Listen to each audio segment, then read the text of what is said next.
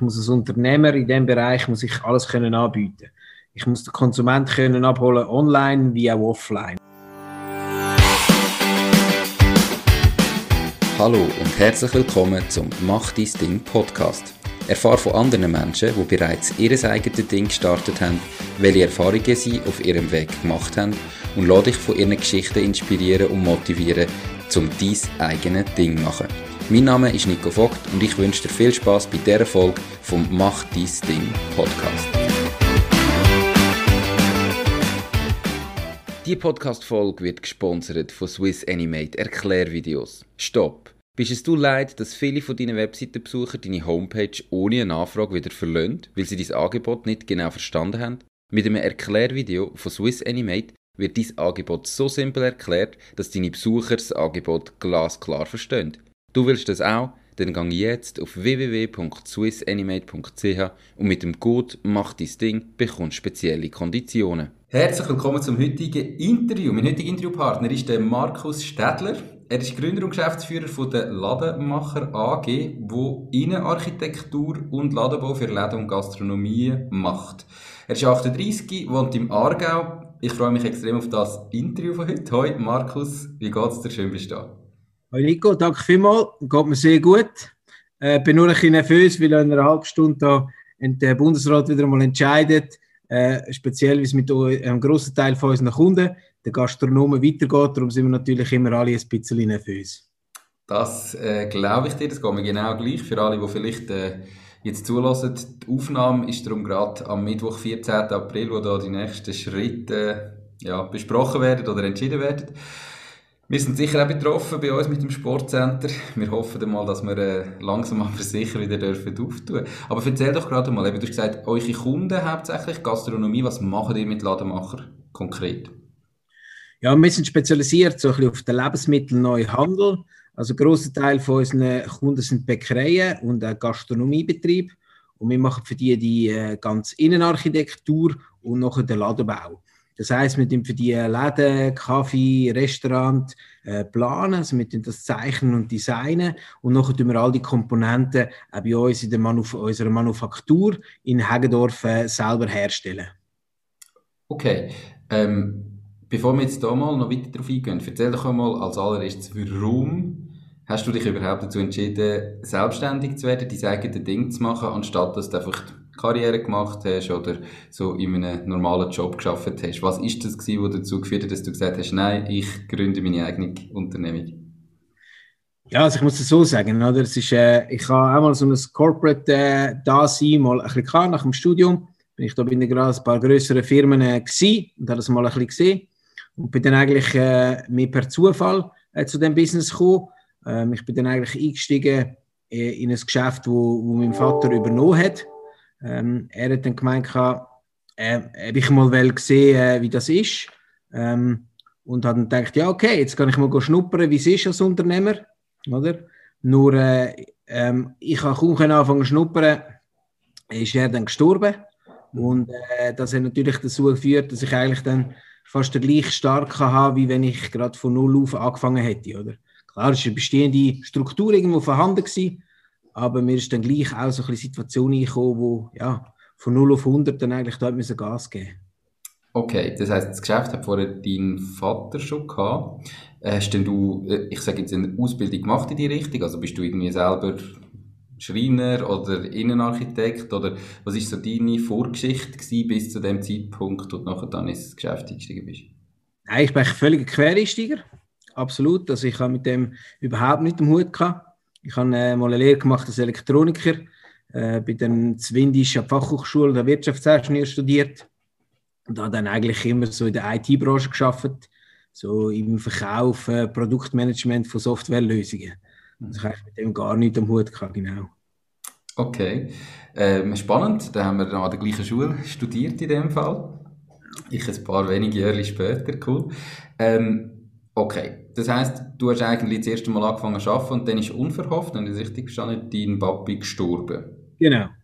Und dann hast du sofort äh, also die, die Firma geerbt oder zu 100% übernommen oder sind vielleicht noch Geschwister oder andere Familienmitglieder involviert oder bist du das Ganze allein? Ja, natürlich. In dem Sinne jetzt eigentlich einen Erbfall gegeben, oder? Und man hat das äh, äh, unter den Geschwistern aufteilt. Äh, meine Schwester war am Anfang auch noch im Geschäft, gewesen, aber mein Bruder war eigentlich dann nie Teil davon. Gewesen. Ich habe einfach nur Teil von der Aktie gehört in dem Sinne. Okay, wenn du sagst, äh, hat, dann gehe ich davon aus, dass mittlerweile bist du allein Inhaber und machst du das ganz allein? Nein, nicht ganz. Also sie haben schon äh, ihre Anteile behalten. Wir haben es einfach geändert, dass ich in dem Sinne Mehrheit habe und äh, können wirken, oder? Okay, cool, perfekt. Das heißt, du bist der Geschäftsführer, der einzige, der wirklich noch aktiv im Geschäft involviert ist.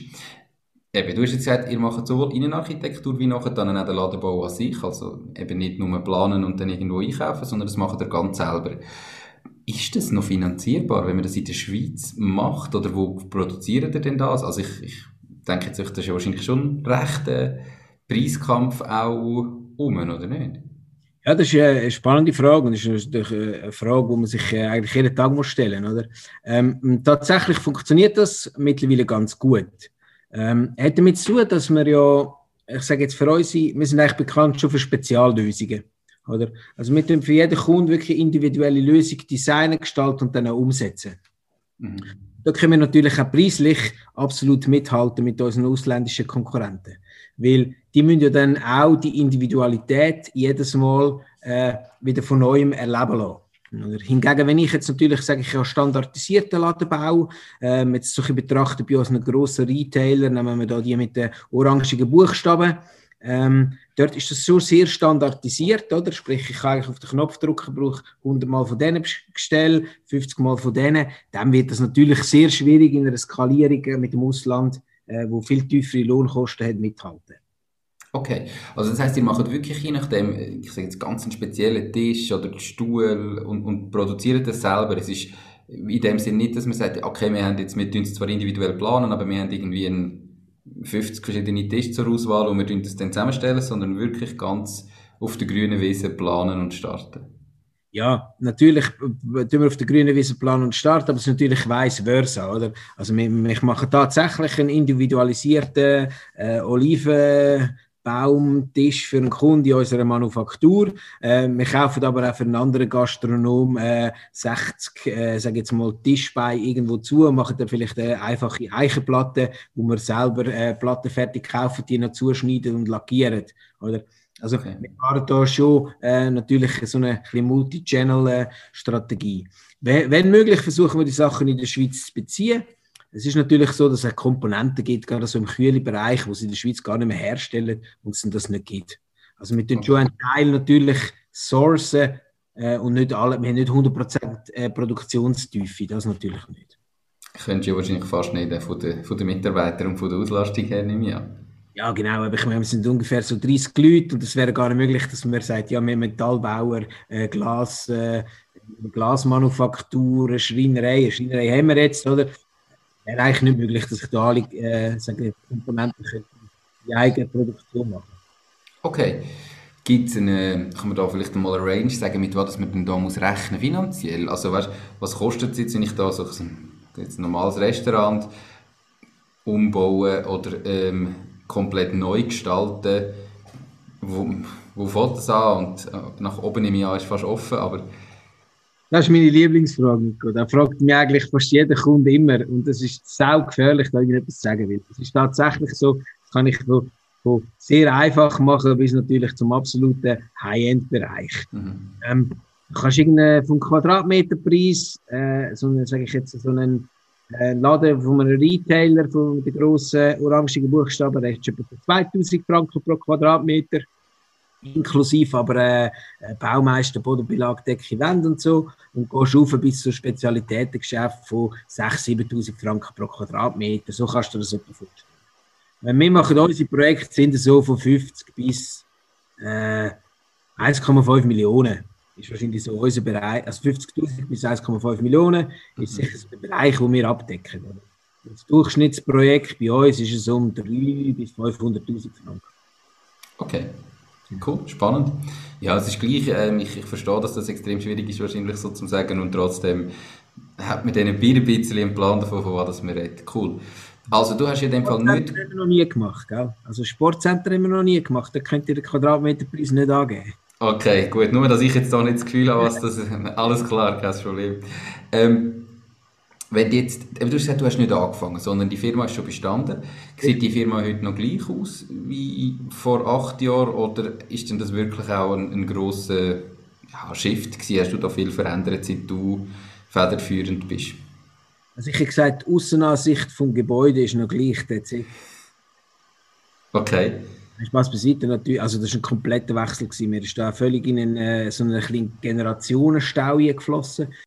Also wir, wir sie nicht entlassen, sind eigentlich pensioniert ja, worden, aber ich, wir, sind recht, genau, wir sind recht produktionslastig unterwegs gewesen und ich habe, ich meine, du hast schon ein bisschen angetönt, Konkurrenz zum Ausland, sind natürlich extrem zugenommen. Darum habe ich gesagt, okay, wir müssen im Bereich Dienstleistungen, aber Design, Projektleitung, müssen wir einfach die Besten sein, aber wir müssen jetzt nicht unbedingt wieder alles komplett selber produzieren oder äh, alles ähm, oder die größte Produktion haben, oder? Sondern wir müssen eigentlich äh, die ganze Innovation, eben das Design, Konzeptionierung und so, dort müssen wir wirklich den Fokus setzen. Und das haben wir dann gemacht. Aber wir brauchen natürlich auch ganz andere Leute. Okay.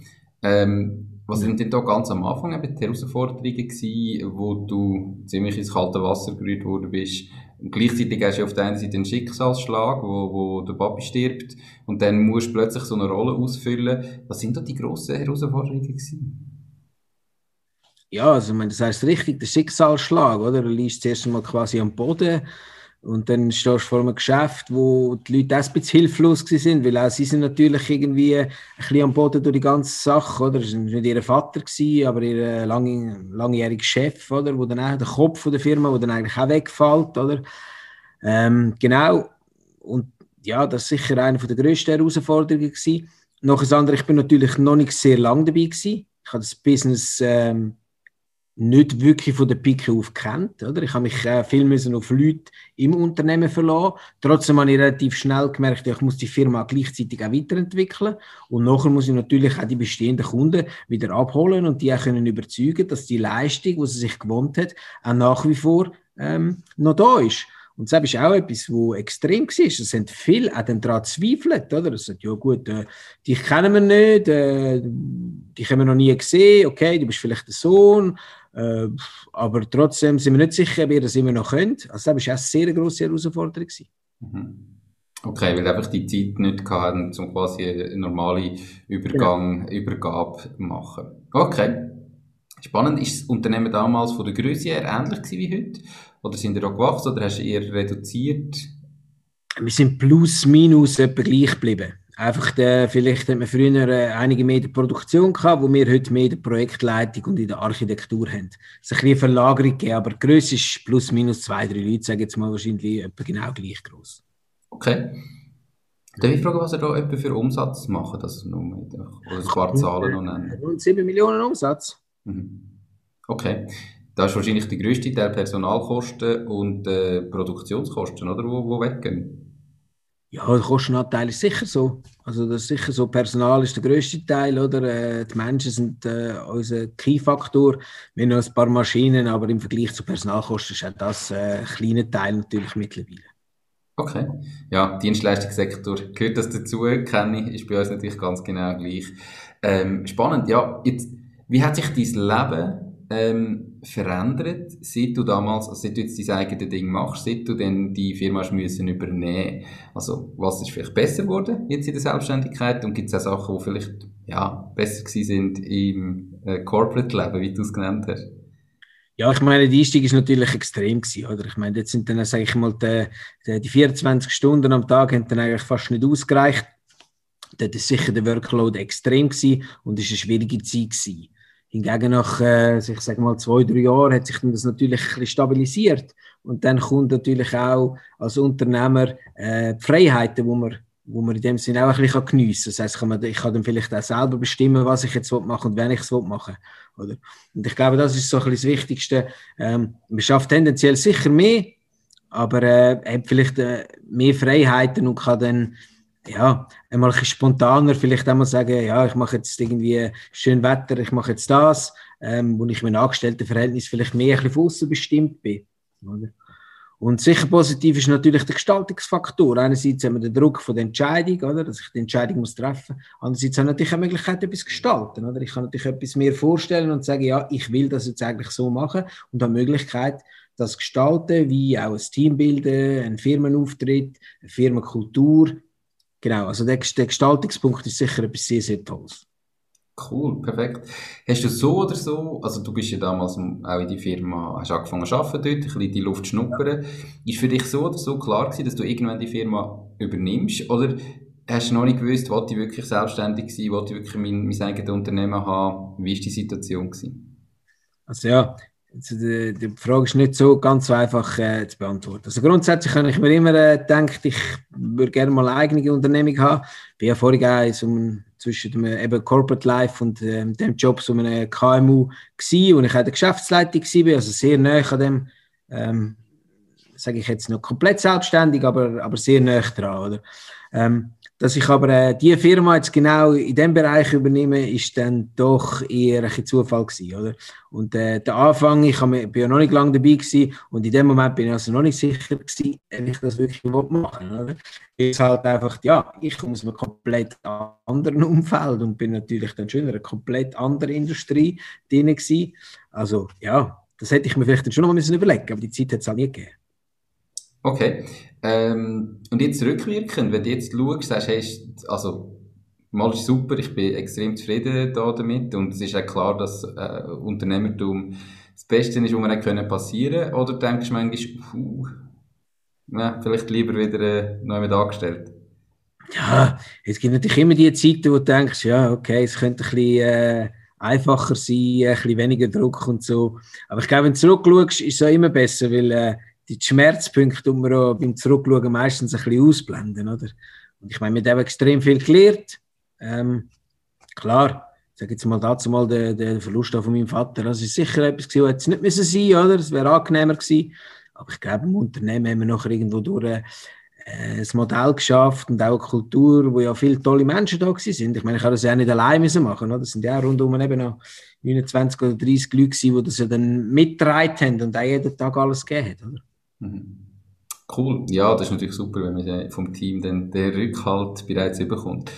Wir haben im Vorgespräch so schnell darüber geredet, oder? Oder äh, ganz am Anfang. Aktuell haben wir ja Corona-Krise und gerade wenn du sagst, Gastronomie einer von der grössten Kunden, die haben ja ein schwieriges Jahr hinter sich gehabt. Wie hat sich das bei euch ähm, und eurem Geschäftsmodell ausgewirkt? Also haben ihr jetzt da vielleicht einen riesen Andrang gehabt, weil die Leute gesagt haben, jetzt habe ich eh zu, jetzt habe ich Zeit zum Umbauen? Oder ist das Gegenteil der Fall, dass sie gesagt haben, uh, ich weiss nicht, wie es kommt, zuerst mal das Geld zusammenhaben, ja nicht investieren? Ja, ich sage jetzt, im, letzten Jahr oder, ist das noch relativ äh, schmerzlos über die Bühne gegangen, oder? weil äh, die Projekte haben eine gewisse Vorlaufzeit oder? Und natürlich, umso länger das geht, umso harziger wird es schon. Weil oder, der eine oder andere überlegt sich, soll ich jetzt das machen, soll ich es nicht machen. Klar, was auch wieder schön war, wir haben tatsächlich ein paar Mal jetzt der Falco gesagt, hey, ist eh zu, komm, wir machen etwas. Oder? Das sind dann aber meistens ähm, coole, also sind immer sehr coole Projekte, muss man dazu sagen, aber eher kleinere Sachen, oder? Weil spontaner hast komplett alles ausreißen, Boden, Wände und so, das macht dann gleich niemand, oder? Aber spontan mal ein Facelifting machen und sagen, hey, äh, schau, dass mein Laden aussieht, das hätten wir komplett alles rausgerissen, aber wir lassen so die Kernpunkte äh, rein, das jetzt durchaus geben, oder? Aber ähm, klar, eben, wir, haben noch, wir haben ja noch ein bisschen andere Standbeine, sind nicht nur von Gastronomie, Gastronomie abhängig, aber äh, es wird aktuell natürlich schon sehr wenig investiert. Oder? Und wenn das noch sehr, sehr lang würde gehen, dann wird das in dem Bereich sicher ein bisschen unangenehm. Ja. Okay. Ähm, ja, wir hoffen jetzt mal, dass es eben nicht mehr sehr, sehr lang geht. Gell? Ich glaube, es wird überall natürlich, je länger es geht, bei den betroffenen Branchen ähm, umso schwieriger. Ich stelle mir eben vor, dass, also ich glaube, die Zeit von wenn es mal wieder aufgeht, so die erste Öffnungszeit, habe ich das Gefühl, die wird eigentlich fast die schwierigste, wo die äh, Unterstützung vom Staat und vom Bund sicher runtergefahren wird, nichts mehr bekommst und gleichzeitig aber Kosten wieder aufgefahren werden mit den Mitarbeitern, keine Kurzarbeit mehr, musst sie wieder, und da stelle ich in Frage, je nach Branche, wie viel Umsatz am Moment eben am Anfang gleich machst, jetzt wie bei euch, wo es natürlich eine Vorlaufzeit braucht, wo du nicht im ersten Moment, wo wieder Öffnung ist, gerade kannst Rechnungen schreiben, sondern zuerst mal musst du dann wieder akquirieren. Da bin ich schon gespannt, wie sich das entwickelt in den nächsten paar Monaten ähm, nach der Öffnung. Aber wir werden es sehen. hoffen wir das Beste. Ja, ich glaube, das ist für alle eine Herausforderung und eine Frage. Oder? Ich meine, die Frage stelle ich mir genauso wie du. Ich könnte da auch nichts dazu sagen, oder? Mhm. Voraussagen sind schwierig, besonders wenn sie die Zukunft betreffen, oder? definitiv. Ja, definitiv. Ähm, Jetzt verläuft ja so eine unternehmerische Karriere nicht immer nur linear steil nach oben, sondern es gibt auch mal Rückschläge, vielleicht macht man Fehler oder hat schlimmere Momente. Jetzt mal abgesehen vom, äh, vom Tod von deinem Vater, was ist der schlimmste Moment in deiner unternehmerischen Karriere, in diesen acht Jahren, wo sie jetzt gut sind? Es hat jetzt nicht mehr so einen, äh, ich bin dort vielleicht ein bisschen abgehört gewesen, also einen schlimmeren Event in dem Sinne jetzt eigentlich nicht gegeben. Ähm, aber ich, ich, muss vielleicht so sagen, es sind immer solche die personalbezogenen Vorfälle sind eigentlich die, die, die härtesten gewesen, oder? Dass vielleicht, dass man äh, ja, vielleicht irgendjemand neue Geschäftsleitung genommen hat oder im Verkauf jemanden aufbauen hat oder einfach jemandem viel Vertrauen ähm, geschenkt hat. Ähm, die, hat, äh, die Person hat weiterentwickeln und sie dann einem relativ schnell verloren hat, hintergangen hat ja, also die Sachen. Sage immer so, die, die personellen Geschichten sind das die, die einem nachgeht. Ich meine, selbstverständlich haben wir äh, auch an, an sage ich, grösseren Deals lang geschafft, das ganze Herzblut drin und haben nachher halt nur den zweiten Platz bekommen. Der zweite ist dann bekanntlich der, der First Loser, oder? Also wir haben das Projekt nicht bekommen. Das ist auch immer natürlich ein Niederschlag. Aber ich glaube, so die, die persönlichen Sachen von Menschen, das ist das, was einem dann unter Umständen auch ein bisschen zusetzt. Die Podcast-Episode wird gesponsert von Nose knows.com, der Schweizer Marktplatz für jeden Auftrag. Du findest auf knows.com einfach, sicher und zu einem fairen Preis für jede Aufgabe Menschen, die dich im privaten oder beruflichen Alltag unterstützen können. Genauso kannst du auf Knows Jobs erledigen und dein eigenes Einkommen erhöhen. Knows schenkt dir übrigens 30 Franken für deinen ersten Auftrag. Okay. Hat es dann auch Moment gegeben, wo du wirklich gedacht hast, hey, gleich eben, Unternehmertum ist falsch für mich, ich höre jetzt auf. Also so wirklich, ich meine, klar, dass man das sich zwischen die mal schnell überlegt hat. Hat es wirklich so einen Moment gegeben, wo du denkst, jetzt, komm, jetzt hören wir auf, ähm, machen etwas Neues. Oder so schlimm ist es nie gewesen? Ja, mal den Gedanken haben mal jemand. Also es wäre jetzt nicht so, es wäre gelogen, wenn nicht. Ich meine, es hat es ein paar Mal gegeben, die Frage war natürlich immer, gewesen, wie, wie ernst ist es gewesen? Aber äh, ja, natürlich, gewisse Tiefschläge, denke du, fällt vielleicht manchmal auch an sich zweifeln, oder? Sagt, wenn ich gerade zweimal hintereinander einen grossen Deal verloren, dann denke ich, ja, mache ich etwas falsch, oder, oder bin ich als Chef nicht genug gut, oder, ja, das sind so die Sachen, genüge ich mir selber, genüge ich dem Markt, das sind, ja, ich glaube, so der Zweifel an sich selber, das hat man immer wieder und stellt es dann auch in Frage, denke ich, ja. Okay. Ähm, kommen wir wieder zu der guten Seite. Ähm, ja. Was ist denn dafür jetzt auf der anderen Seite in dieser Zeit so der beste Moment gegeben? Hat es den einen Moment gegeben, ähm, wo du wirklich dich daran zurückerinnerst und sagst, das ist richtig genial gewesen? Ich glaube, es hat auch nicht den einen Moment gegeben, aber es hat viel Event gegeben, wo du gewusst hast, okay, jetzt mache ich es richtig. Und eigentlich ist es jedes Mal, wenn du so ein Kaffee, ein Restaurant eröffnest und dann strahlende Kunden hast, Kunden von Kunden, die dort sind und sagen, wow, mega toll. Und nachher äh, drei Wochen später sagen, ja, ich habe massive Umsatzzuwächse. Ähm, dort haben wir schnelles Erfolgserlebnis. Darum, dort habe ich immer sehr, sehr viele Erfolgserlebnisse gehabt. Das war eigentlich immer etwas Tolles. Ich, wie ist das so bei was? Man sagt ja gerade bei einer Renovation zuerst, bevor es besser wird, wird es schlimmer, oder? Ähm, wenn du jetzt so einen, Umbau anfängst in einem Restaurant, wie viel ist denn der Inhaber involviert? So gerade beim Ausreißen am Anfang und so weiter und nachher machst du alles neu. Sind das, ist das mega unterschiedlich oder sind die Leute jeden Tag auf der Baustelle oder eher, ich nehme mich draus und komme dann erst, wenn es fertig ist wieder? Wie sieht das so im Normalfall aus? Es ist extrem unterschiedlich. Oder? Es ist von, eben, wie du gesagt hast, Leute, die jeden Tag auf der Baustelle sind, die vielleicht auch dort wohnen, die involviert sein ähm, bis zu ein Kunde in der Ostschweiz hat mir gesagt, ja, gell, ähm, jetzt fangen wir auch nächste Woche an, gell, ich bin ja dann in der Ferien. Und dann habe ich auch kurz mal angefangen zu schwitzen. Und dann habe ich gesagt, wie lange denn? Ja, vier Wochen, ich gehe auf Thailand. Bin, bin, wenn ich komme, sind die noch fertig, oder? Und dann dachte ich, ja gut, also äh, bist du sicher? Also, ja, ich bin sicher, darum habe ich dich auch da ausgesucht. Ähm, okay, da ist der Schlüssel. Und dann ich so, ja, könnte ich dich erreichen? So, nein, nein. Aber wenn es ganz dringend wäre, kannst du mal meinen Brüder anrufen. Das war das andere Extrem. Gewesen. Ja, und das ist dann schon noch, oder? Ich meine, wenn dann irgendetwas passiert, dann brauchst du, musst du ja können rückfragen, du, äh, da ist es jetzt vielleicht nicht so möglich, wie man es denkt, dann kann man es anders machen. Mhm. Und dann nochmal kurz das gleiche nach dem Beispiel, weil es einfach so lustig ist, oder? Ähm, wir haben den bestehenden Boden reingelassen und gesagt, wir dürfen den nicht wechseln. Aber wir gewusst einen Teil, wenn wir eine Wand rausgebrochen haben, müssen wir äh, weiterplätteln. Und ich habe ihn fünfmal gefragt, ob, wir, ob er noch so Platten hat. Und er hat gesagt, ja, ich kann die vom Estrich oben. Und dann, bevor er, bevor er dann gegangen ist, habe ich gesagt, du, kann ich jetzt diese Platte mal noch sehen? Was, was ist die Platte gesehen? Wenn ich sage, sie sind dort, sind sie dort, oder? Genau diese Platte hat nachher gefehlt. Und wir haben eigentlich dann müssen, oder einen neuen Boden so einen Teil reinlegen, oder? Okay. Und ich habe Glück gehabt, dass, das, äh, dass ihm das gefallen hat. Aber eigentlich ist so eine Mischung optimal, oder? Jemand, der wirklich so wöchentlich auf der Baustelle ist und man die Sachen kann besprechen kann. Ähm, jemand, der komplett weg ist, eben bei größeren Projekten natürlich auch mit einem größeren Risiko verbunden, oder? Ja, ist ja auf der einen Seite schön, wenn man das Vertrauen bekommt als äh, äh, so Innenarchitekt und man sagt, ich vertraue dir voll, mach du das. Aber ich kann mir das jetzt auch nicht vorstellen, nachher einfach zu sagen, gut, in dem Fall bis in vier Wochen. Aber ja, ähm, spannend. Was war bis jetzt das grösste Projekt, gewesen, das du hast machen Ja, das ist sicher, also eines der grössten Projekte ist sicher das Restaurant Pew von Bindella in Zürich. Und wir haben äh, für äh, Kambli, also Kambli Gutzli in Ravensburg, ähm, Deutschland, äh, wir einen neuen Laden bauen mit Kaffee, auch ein sehr grosses Projekt und halt relativ weit weg, daraus sicher herausfordernd. Und nachher äh, sicher auch Bäck, Bäckerei Burkhardt in Lies. Die haben eine komplett neue Produktion gemacht. Dort haben wir einen äh, etwa 350 Quadratmeter grossen Laden gemacht mit Kaffee, Einblick in Bäckerei mit Holzofen. Das sind sicher so die, die grössten Projekte, die wir bis jetzt realisieren Cool, okay. Ja, und dann, was, also eben, die Kunden von euch, tun die vor allem investieren, einfach weil sie sagen, hey, ich muss, äh, mein Gebäude ist alt, oder ist da immer der Hintergrund, zu sagen, ich will jetzt den Umsatz steigern oder Abläufe optimieren, oder was ist so der, der Hintergrund, wieso, dass man so einen Umbau macht? Im Normalfall ist das breit gestreut, je nachdem, wer da kommt. Ja, ist natürlich sehr breit gestreut. Grundsätzlich ist es sicher, wenn du sagst, ja, man hat irgendeinen Betrieb, der gut läuft, dann musst du natürlich irgendwie, sagen wir mal, alle zwei Jahre irgendetwas machen, oder?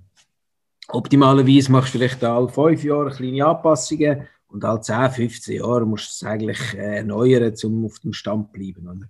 Und nachher gibt es natürlich andere, die wo, wo neue Filialen machen, die sagen, okay, ich habe bestehendes Geschäft, ich habe noch ein zweites Geschäft, oder? Filialisierung ist natürlich ein Thema und da tun wir natürlich die neuen Filialen auch immer wieder so ein bisschen auf die neuen Trends anpassen. Oder? Und dann äh, gibt es natürlich auch immer Veränderungen an bestehenden Standorten, zum Beispiel äh, irgendwie städtischer Standort, ähm, ja, wo plötzlich autofrei gemacht wird, oder? Und durch äh, das mit dem Auto nicht mehr herfahren kann, habe ich dann vielleicht nur noch die städtischen Kunden, die haben ein anderes Konsumverhalten. Dementsprechend muss ich den Laden können anpassen auf das Konsumverhalten, oder? Äh, ja, also eben, da gibt es die verschiedensten Hintergründe, die man muss abdecken muss. Aber grundsätzlich, klar, es sind auch alles Unternehmer und jeder Unternehmer muss ja auch ein Unternehmen führen und damit irgendwie äh, Geld können verdienen, oder? Definitiv. Eben, jetzt hast du gerade das Stichwort gegeben, es sind alles Unternehmer. Ähm, Unternehmer, da gibt es Definitionen über, äh, was jetzt ein Unternehmer ist, was ein Unternehmer macht, ähm, wie das man Unternehmer wird. Was heißt das für dich ganz persönlich, Unternehmer zu sein? Wie definierst das du für dich? Für mich persönlich war immer ein bisschen, äh, am Anfang vor allem ja, jemand, der einfach alles anreißt und dann äh, mit äh, ein Team rundherum bildet und etwas durchzieht. Aber äh, je länger, je mehr habe ich gemerkt, ja, der Unternehmer ist eigentlich nicht der, der im Unternehmen arbeitet, sondern am Unternehmen. Oder? Also, dass man äh, viel mehr auch ein bisschen die Aussicht muss pflegen und ein bisschen in die Zukunft schauen. Ich glaube, gerade als Unternehmer hat man die Verantwortung, dass ähm, die Firma auch längerfristig ausgerichtet ist und sich um die strategischen Belange ähm, so mehr muss Gedanken machen. Und das war für mich sicher auch ein Learning. Gewesen. Am Anfang bin ich da eher so ein bisschen operativ unterwegs gewesen schnell gerannt und schnell müde geworden. Ähm, und jetzt bin ich vielleicht mehr ein bisschen auch orientiert so am Weitblick, oder, wo mich auseinandersetzen was sind vielleicht die zukünftigen Trends im Bereich Ladenbau und das vielleicht schon adaptieren und bei den ersten Kunden dann auch schon reinbringen. Okay, und der operative Teil, den hast du dann abgegeben an, an ein Team. Ähm, ist das schon bestehen gewesen? Hast du extra jemanden gesucht, der dich da unterstützt? Oder wie bist du da vorgegangen, um den Schritt zu machen, also um die, die Seite abzugeben? Das, sonst hast ja keine Zeit kannst du nicht beides gleichzeitig machen. Also, kannst schon, aber eben, äh, irgendwo ist es ja dann limitiert. Ja, natürlich ein bestehendes Team gewesen, das Team haben wir erweitert und dann haben wir natürlich auch irgendwo so ein bisschen eine junge Geschäftsleitung, sage ich mal, äh, bildet. Ähm, auch habe ich ein sehr starkes Verkaufsteam äh, können aufbauen, wo mich sehr entlastet hat, weil ich habe eigentlich als Geschäftsführer am Anfang sehr viel Verkauf gemacht, oder? Die Kunden getroffen. Das sind sicher zwei Orte, wo, wo ich mich kann entlasten und da natürlich ein bisschen mehr Zeit hatte. Das heißt, mit vielen Tätigkeiten auf mehrere Personen äh, abgewälzt, ist es weniger, dass ich eine Person eingesetzt habe für den operativen Teil, sondern es ist mehr so ein bisschen auf, auf mehrere Köpfe verteilt worden in dem Sinne. Okay. Ähm, spannend. Wenn du jetzt in die Zukunft schaust, eben sagst, jetzt machst du ja so ein bisschen die weit, weitgehende Planung. Wie sieht Ladenmacher in zehn Jahren aus? Oder was, wie, wie hast du das Gefühl, wie sich die Situation oder eure Firma entwickelt? Ja, im Prinzip sind wir auf dem richtigen Weg, oder? Ich meine, wir haben uns spezialisiert auf Design, Konzeptionierung von Lebensmitteln und Handel. Und natürlich könnte es sein, dass äh, das Design und Konzeptionierung äh, später in einer virtuellen Welt stattfindet. Oder? Dass ich vielleicht nicht mehr physisch einkaufen sondern dass ich nicht mehr nur äh, online einkaufe, sondern mich gerade online in eine Erlebniswelt einklinke, wo ich äh, einkaufe. Oder? Aber eigentlich wäre das, sind wir auch für das bereit, weil im Prinzip, wenn wir einen Laden bauen und designen, tun wir den schon dreidimensional darstellen. Und von dem Schritt dann so in die virtuelle Virtual Reality, die virtuelle Welt, wäre auch nicht mehr so groß. Und da gibt es sicher äh, sehr Trend äh, äh, in dem Bereich, wo, wo es könnte hergehen und weitergehen. Ja. Und da denkst du wirklich, dass das in fünf bis zehn Jahren schon der Fall ist? Also effektiv, wie, weißt, wie, wie merkst du das eben mit den Kunden, die du zu tun hast? Gerade, ich sage jetzt, das Problem ist ja gerade die Stadtlage, irgendwo an teuren Orten wird es immer schwieriger, äh, wenn die Leute äh, auf Online abwandern. Jetzt haben wir noch Corona, wo irgendwie vielleicht dann dazu führt, dass man weniger Leute hat in der Stadt, weil nicht alle jeden Tag pendeln, sondern zum Teil etwas vom Homeoffice machen und dann gibt es ja da vielleicht Freiflächen, respektive wie sieht denn so ein Einkaufserlebnis online aus, wo nicht einfach nur ein Online-Shop ist, wo ich das Produkt anschaue und klicke, sondern denkst du wirklich, man taucht da ein wie in einen Laden und wie sieht das aus? Ich kann es mir gar nicht vorstellen. Meine, meine, wie soll ich sagen, meine, meine persönliche Vision ist eigentlich, dass wir ein Hybridmodell geben. Also ich muss, ich muss als Unternehmer in diesem Bereich muss ich alles können anbieten. Ich muss den Konsument können abholen, online wie auch offline. Oder? Ich glaube, das wird Zukunft sein. Oder? Und äh, was wie stark abgebildet ist, kommt sicher sehr stark auch auf die Industrie drauf an. Oder Lebensmittel ist jetzt doch noch etwas, was der Kunde sehr gerne noch sieht. Aber auch das, ich meine, es geht jetzt mit dem Corona einerseits ein Schub, ähm, dass auch mehr äh, Corona, also während der Corona-Zeit mehr Lebensmittel online eingekauft werden, oder? Ich sage, die ganze Pandemie hat natürlich der, der, dem noch einen Extremschub verleiht. Oder wir gehen aber auch davon aus, dass es wieder mal vorbei ist. Mhm. Ich schon davon aus, wird ein Gegentrend geben. Ich glaube, auch du und ich hätten ich hätte wahnsinniges Bedürfnis, wieder mal zu einem, es kommt von mir irgendetwas Schönes zu essen und einfach mit meiner Partnerin äh, das einfach geniessen, oder? Das fällt mir extrem. Ich kann mich erinnern, ich habe meine Masterarbeit geschrieben über Zukunftstrends in Gastronomie und Bekleidungsbereich in Schweiz und Deutschland.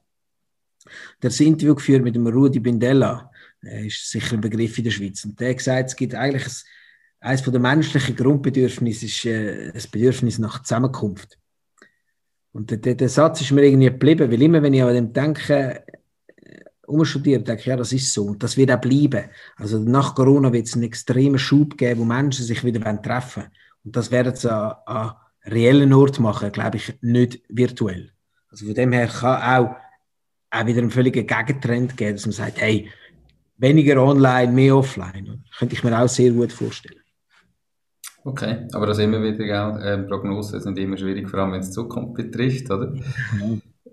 Spannend. Ähm, ich glaube, jeder Trend hat einen Gegentrend. Die Frage ist immer, wie groß das der, das der ist. Wir werden es sehen, definitiv. Wenn du jetzt nochmal äh, retour würdest und ich sage jetzt nochmal neu könntest starten beim Unternehmen oder jetzt nochmal an dem Tag wärst, wo du es müsstest übernehmen, jetzt mal die Negativseite blenden wir jetzt mal aus. Gibt es Sachen, die du anders machen Was wären so die grossen Sachen, die du vielleicht heute zurückschaust und denkst, hm, das ist falsch gewesen, das würde ich heute besser machen? Ich hätte unangenehme Entscheidungen schneller äh, getroffen.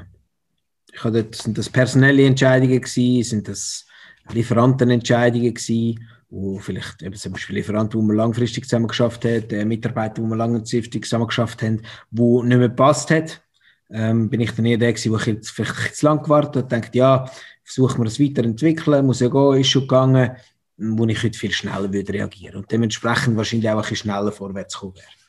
Also so die gewisse Konsequenz ist sicher etwas, wo, ich gross würde ändern. Die Podcast-Folge wird gesponsert von der Relay-App. Du musst selber wissen, ob du in Bitcoin investieren willst, aber wenn du es machst, dann mach es mit der Schweizer Relay-App. Mit der Relay-App kannst du nämlich in nur einer Minute und ohne Registrierung in Bitcoin investieren. Auch Sparpläne sind möglich. Mit dem Code «Mach dein Ding» sparst sogar noch 0,5% Gebühren. Also lade jetzt die Relay-App direkt auf dein Handy. Mehr Informationen findest du in den Show Notes. Okay, hättest du jetzt da, also, und braucht es für da die Erfahrung oder hättest du das wie können wissen? Also ich, ich glaube, es ist ja auch etwas vom Schwierigsten, gerade wenn es personelle Sachen sind, oder? Dich von Leuten trennen, wo man vielleicht sogar auch noch persönlich noch gutes Verhältnis hat. Man hat schon lange zusammengearbeitet und jetzt funktioniert es aber im, im Geschäft nicht mehr.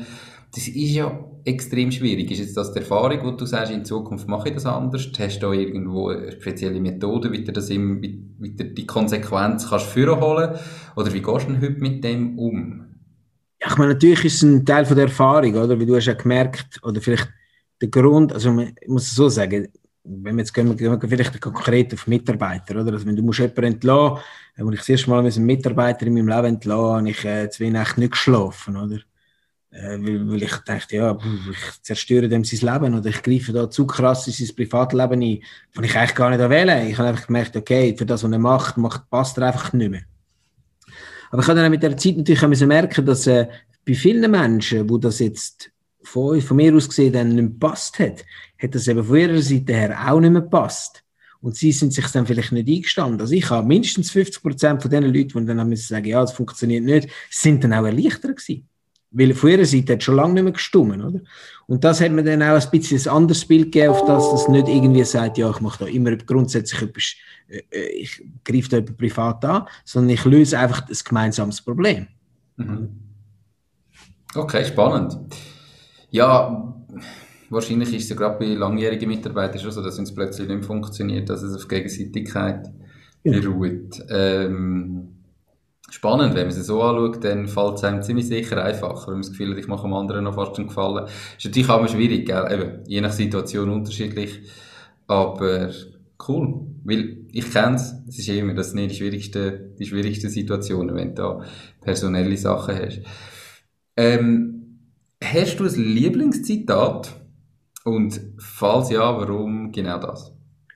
Ja, vielleicht eins, was ich, was ich schon immer wieder Traum studiere, ist uh, Fantasy is more, more than knowledge because uh, knowledge is limited. Ist, glaube ich, vom Einstein, wenn man nicht alles. Äh, okay. Äh, damit zu tun, dass man manchmal eben Wissen ist halt irgendwo begrenzt. Und Wissen hat auch in der heutigen Zeit eine recht kurze Halbwertszeit. Und äh, gerade wenn man zum Beispiel eine gute Ausbildung hat und so, äh, das Wissen ist nicht allein das, was äh, ähm, ermöglicht, dass Unternehmer tätig, äh, tätig und also tätig ja, aber erfolgreich zu sein. Wenn ich jetzt denke, ich bin ein Quereinsteiger, also auch ich sage jetzt mal innerhalb von fünf Jahren, denke ich auch irgendwo geschafft, das Wissen in der Industrie zu erarbeiten, oder? Und darum ist, glaube ich, wenn man Neues kreieren und dann mal über den Tellerrand raus seine Komfortzone verlässt, das ist definitiv oft äh, viel wichtiger, wie vielleicht Wissen, wo man sich in der Schule angeeignet hat. Okay. Ähm, spannend, super Zitat. Gibt es denn jetzt gerade, wenn du sagst, eben, Wissen allein lang nicht zum erfolgreichen Unternehmer sein, was sind denn für dich die Sachen, die es braucht, zum erfolgreich sein als Unternehmer? Ja, also sicher einer ist ein Durchhaltewillen, oder? Das, das werden viel sagen, oder? Das, das, das ist etwas, was mir auch viele Leute auf den Weg gegeben haben, oder auch vielleicht während der Fachhochschule haben wir auch mal, du sicher auch mal bei, bei einem Unternehmer äh, vorbeigehen und das sind ja viele immer gesagt, ja, musst auch immer keep going and going. Das ist sicher ein Punkt, wo, wo man sich kann, ähm, äh, mit auf den Weg nehmen. Aber ich glaube, es ist auch Leidenschaft. Oder? Man, muss, man muss etwas machen, wo man weiß, ich mache das gerne, ich habe eine Leidenschaft dafür. Und Leidenschaft und etwas gerne machen heisst nicht, dass man jeden Tag äh, äh das nur immer schön und so Ski ist, sondern dass einfach tief im Herzen, rein, dass man merkt, okay, das, was ich mache, ist richtig, das begeistert mich. Weil dann kann ich die Begeisterung auch meinen Kunden mitgeben. Und wenn ich Begeisterung kann den Menschen mitgeben dann kann ich durch das äh, die, eben die Leute begeistern und dann, dann habe ich gute Beziehungen und mit guten Beziehungen kann ich auch gut geschäften und dann kann ich auch ein Business haben, das erfolgreich ist und damit auch Geld verdienen. Oder? Cool. Ähm, das mit der Leidenschaft möchte ich nur noch ganz schnell äh, ein bisschen wieder eingehen, weil ja du eben gerade gar nicht gegründet hast, sondern du hast am Anfang gesagt, ja, du hast ähm, dir damals schon mal überlegt, dich selbstständig zu machen, aber wahrscheinlich nicht mit der Firma, wo es jetzt ist. Und dann bist du unverhofft ähm, und durch schlimme Umstände zu dieser Firma gekommen. Jetzt habe ich aber gleich das Gefühl, die Leidenschaft merkt man. Wie kommst du denn zu dieser Leidenschaft? Oder hat, wie ist denn die Leidenschaft jetzt bei dir entstanden? Ja, das ist eine gute Frage. Ja. Ähm, ja, grundsätzlich ist es schon so. Ich meine, es war mal der Event von einem Tag auf den anderen, wo ich quasi für die Firma verantwortlich war. Aber dann habe ich ja gleich alle Schritte eingeleitet und es eigentlich so gemacht, wie ich es vielleicht auch gemacht hätte oder habe es so gemacht.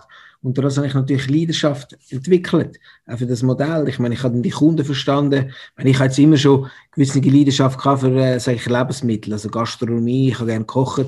Der Teil ist sicher etwas gewesen, was schon in mir drin war. Aber der hat sich natürlich durch das auch verstärkt, dass ich plötzlich Lösungen entwickeln für einen Bereich, der mich vielleicht schon immer fasziniert hat. Und durch das hat es dann auch die Leidenschaft gegeben. Aber ich weiß auch nicht, ob man jetzt das planen kann. Also ich habe, das, hat, das, hat, das ist dann vielleicht so ein Element gewesen, wo dann wieder zugekommen ist, was am Anfang gar nicht da war. Oder? Ja, ich denke, also ich habe das Gefühl, man merkt natürlich dann, entweder passt etwas überhaupt nicht. Und sonst glaube ich einfach, dass wenn man sich dann wirklich, wenn man, wenn ein einigermaßen eine kleine Faszination für etwas hat und man sich dann die Träufe drin denkt und eben weitermacht und durchhebt und lehrt und macht in so einer Situation, also in einer, in einer Branche für eine Firma, glaube ich, dass dann eben Leidenschaft einfach auch kann entstehen. Und dass man häufig das Gefühl hat, mach das, wo deine Leidenschaft ist und, und mach dich mit dem selbstständig, was sicher richtig ist. Aber ich glaube, ganz viele Leute wissen gar nicht, was ihre Leidenschaft ist. Die gehen halt arbeiten jeden Tag und dann, denke ich, sollte man sich auch nicht von dem jetzt zurückhalten lassen, dass man nicht weiß, was meine Leidenschaft ist und darum fange ich gar nicht erst an, sondern mache ich, sondern ich habe einfach das Gefühl, das kann auch entstehen, wenn man wirklich etwas einmal mal anfängt machen für sich selber und merkt, wie cool das ist. Ja, also das glaube ich absolut, oder? Ich glaube, das, das ist genau, was du sagst, oder? Ich meine, du kannst im Prinzip auch sagen, ich gründe etwas und unter Umständen merkst du dann, uff, irgendwie viel später, das ist eigentlich überhaupt nicht das, was ich will. Weil plötzlich kommen vielleicht so viele viel zusätzliche Aufgaben, die du gar nicht vorausgesehst, oder? Andersrum kannst du aber sagen, ja, ich bin jetzt vielleicht nicht absolut 100% begeistert von dem, aber ich fange jetzt mal an. Und dann entwickelt sich so eine Begeisterung, oder? Mhm. Aber ja, ist noch schwierig zu sagen, wie, wie man das könnte herausfinden, was jetzt so die absolute Leidenschaft ist. Ich denke, das ist wirklich schwierig, oder? Okay. Ja, definitiv. Aber ähm, man, sagt, eben, man sagt ja immer, ja, mach das, was deine Leidenschaft ist. Und dort glaube ich einfach, ich kenne ganz viele Leute, die können jetzt gar nicht sagen, was ist jetzt meine Leidenschaft. Und darum finde ich, man sollte sich auch nicht von dem zurückhalten lassen, sondern dann fängt man einfach mal an. Und ich glaube, in diesem Prozess findet man dann ganz viel über sich selber raus. Wenn man mal plötzlich etwas macht, und das muss, muss ja nicht, eben, nicht wie du gerade von 0 auf 100 reingehen oder rein starten. Man kann auch mal nebenberuflich starten und einmal am Abend anfangen und sich überlegen. Und irgendwie kommt dann das schon. Man muss den ersten Schritt machen. Absolut. Was sind so drei ganz, ganz konkrete Tipps, die jetzt so unseren Zuhörerinnen und Zuhörer, die selber entweder ihr eigenes Ding machen, als Unternehmer sind, oder sich zumindest überlegen, ihr eigenes Ding zu starten, welche drei ganz konkrete Tipps würdest du denen mit auf den Weg geben? Ja, ich glaube, wichtig ist sicher, dass man sich persönlich und seinen Wert treu bleibt. Ähm, dass man sagt, äh, so bin ich und äh, wenn mir etwas nicht gefällt oder ich mich in eine Situation nicht, nicht möchte hineinbegeben, sich das nicht äh, aus Druck vielleicht von einer ökonomischen Situation her macht, oder? Dass man sich, äh, sich selber bleibt. Das ist wichtig. Weil auch wenn das fünf Menschen vielleicht nicht gut finden, sind andere 50, die es gut finden. Und das sind dann die, mit denen wo man längerfristig zusammenarbeiten kann. Also man sollte sich nicht allzu stark verbeugen. Das habe ich am Anfang schon auch relativ viel gemacht. Und habe dann aber auch gemerkt, hey, ich bin schon so gut, wie ich bin. Und die, für die, wo das nicht stimmt, für die stimmt das nicht. Das ist aber auch okay. Und das ist das Gleiche, wenn du eine Firma betrachtet, hast Kunden, die zu dir passen, Kunden, die eigentlich gar nicht zu dir passen. Und mit denen, die eigentlich durch eine Schererei hast und nicht passen, mit denen hörst du eigentlich besser auf Geschäft. Da bringt eigentlich niemandem etwas am Schluss. Oder? Okay. Nummer zwei? Ja, ich glaube, es ist das Thema Vertrauen. Und Vertrauen ist etwas Grosses, oder? Ich muss äh, das Vertrauensverhältnis zu den Mitarbeitern aufbauen. Ähm, ich muss Vertrauen haben, ein bisschen, manchmal auch ein bisschen die Welt, dass alles gut kommt. Ich muss irgendwo ein bisschen Vertrauen haben äh, äh, zu meinen Kunden. Ähm, und ich muss äh, bei, den, bei den Leuten auch irgendwie können Vertrauen erwecken dass sie Vertrauen haben in mich oder in unsere Firma. Und ich glaube, mit, äh, mit dem kommt man sehr, sehr weit. Also das heißt einfach, dass man, dass man, dass man vertraut, dass man nicht alles immer zu skeptisch sieht und zu fest hinterfragt, dass man, oder wie, was ist genau der Tipp dahinter, eben, dass man vertraut? Genau, dass man vertraut. Und ich meine, der Satz zwischen denen, der vielleicht ein bisschen esoterisch, esoterisch tönt, damit ich manchmal auch der Welt muss vertrauen, heißt, ich mache etwas, ähm, bin ich mir sicher bin, dass das das Richtige ist, und dann muss ich Vertrauen haben, dass das vielleicht auch funktioniert. Und auch wenn es oft im ersten Schritt nicht geht, es kommt dann schon. Und dann muss ich irgendwie das Vertrauen beibehalten. Oder? Okay, perfekt. Und gibt es noch einen dritten?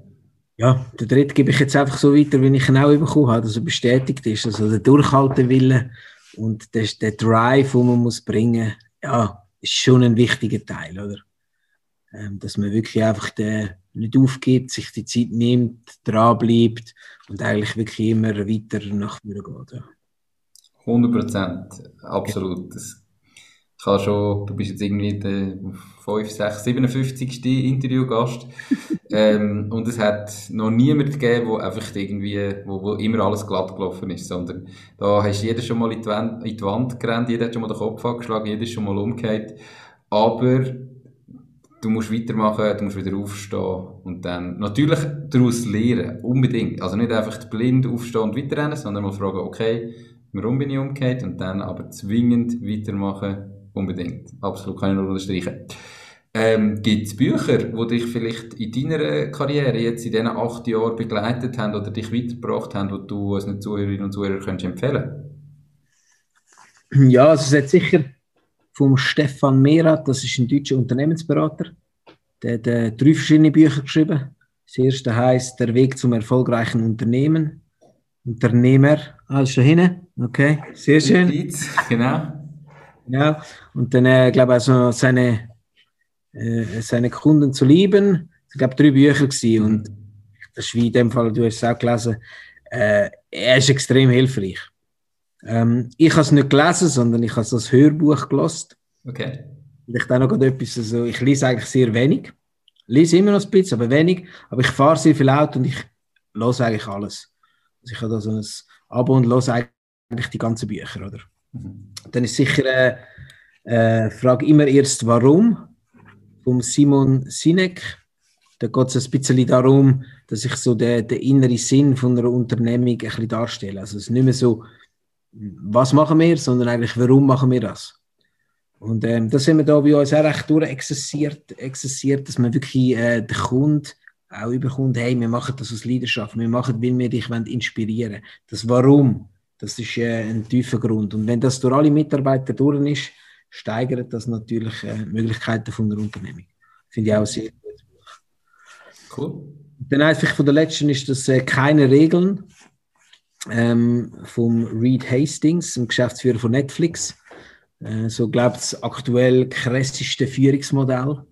Ähm, das Thema Vertrauen auch sehr groß gehalten dort. Und im Prinzip, dass es eigentlich in einem Unternehmen eigentlich alles erlaubt ist und gar keine Regeln gibt. Und dass man das auch irgendwo durch einen extremen äh, Innovationsschub erreichen äh, Auch sehr, sehr, sehr, sehr extrem. Aber ich glaube, von den extremen Sachen kann man auch immer irgendwo etwas lernen. Auch sehr, okay. sehr gar noch nicht, noch nicht kennt, in dem Fall. Ähm, unbedingt in dem Fall mal bestellen. Relativ neu. Das ist, glaube ich, okay. erst rausgekommen. So, genau. Perfekt. Also, falls ihr die Bücher bestellen wollt, äh, wir finden die natürlich alle verlinkt in den Show Notes ähm, und sonst auch auf der Webseite www.mach-dis-ding.ch. Dann könnt ihr einfach auf den Link klicken und bestellen. Perfekt. Ja, Markus, wir sind bereits am Ende vom Interview. Ähm, wir sind doch schon ein Moment dran. Die Zeit vergeht einmal schneller, wie man denkt. Wenn jetzt jemand sagt, ich muss unbedingt meinen Laden umbauen oder mein Restaurant oder einfach sonst sagt, der Markus klingt spannend, ich würde mich gerne mal mit ihm vernetzen. Wie und wo bist du am besten erreichbar? Also, wenn man wissen was wir machen, www.lademacher.ch, unsere Webseite. Mich persönlich kann man immer erreichen auf äh, sicher LinkedIn, Facebook, Instagram. Aber ich denke am liebsten auf LinkedIn, dort kann ich am meisten schauen. Und das ist sicher am einfachsten. Perfekt, super. Wird natürlich auch verlinkt ähm, in den Show Notes und auf der Webseite. Ja, ganz zum Schluss. Ähm, würdest du dich nochmal selbstständig machen, wenn du jetzt äh, könntest entscheiden oder würdest du in Zukunft eher etwas anderes machen? Nein, selbstverständlich würde ich es nochmal machen, weil du sagst ja immer, Unternehmer ist eigentlich die geilste Lebensform. Definitiv, bin ich absolut überzeugt. Ähm, ich, also, und warum das? Weil für mich, eben, Unternehmertum ist nicht eine vorgefertigte Geschichte, wo irgendwie einfach jeder ist gleich, sondern als Unternehmer heisst das, ich kann mein Leben genau so gestalten, wie es für mich passt. Ob ich am Morgen arbeite, am Abend arbeite, am Wochenende arbeite, in der Nacht arbeite, interessiert niemand. Ich kann da machen, was ich will, mit den Menschen, die ich will. Natürlich muss ich mir das erarbeiten und das funktioniert nicht von Anfang an so. Aber darum bin ich absolut überzeugt, mach dein Ding. Ähm, Perfekt, cool. Markus, danke viel, viel mal für deine Zeit, für das spannende Interview. Ich hoffe, dass unsere positiven Prognosen nach dieser Corona-Zeit in Erfüllung gehen und nicht die negativen. Und ähm, dass auch ihr wachset und ich bin gespannt, wie in fünf bis zehn Jahren so Läden aussehen. Definitiv. Danke viel, viel mal und ganz einen schönen Tag noch. Danke vielmals, wünsche dir auch. Ciao, Nico. Ciao. Alles gut. Ciao, ciao. Das war es auch schon mit dieser Podcast-Folge. Ich bedanke mich ganz herzlich fürs Zuhören. Ich würde mich außerdem extrem freuen, wenn du auf meine Webseite www.mach-dies-ding.ch wirst gehen und dich dort in mein Newsletter einträgst. Damit kann ich dich über neue Folgen und Themen, die dir helfen, dein eigenes Ding zu starten, informieren. Nochmal danke vielmals fürs Zuhören und bis zur nächsten Folge vom Mach dies Ding Podcast. In dem Sinn, alles Gute und bis dann, dein Nico.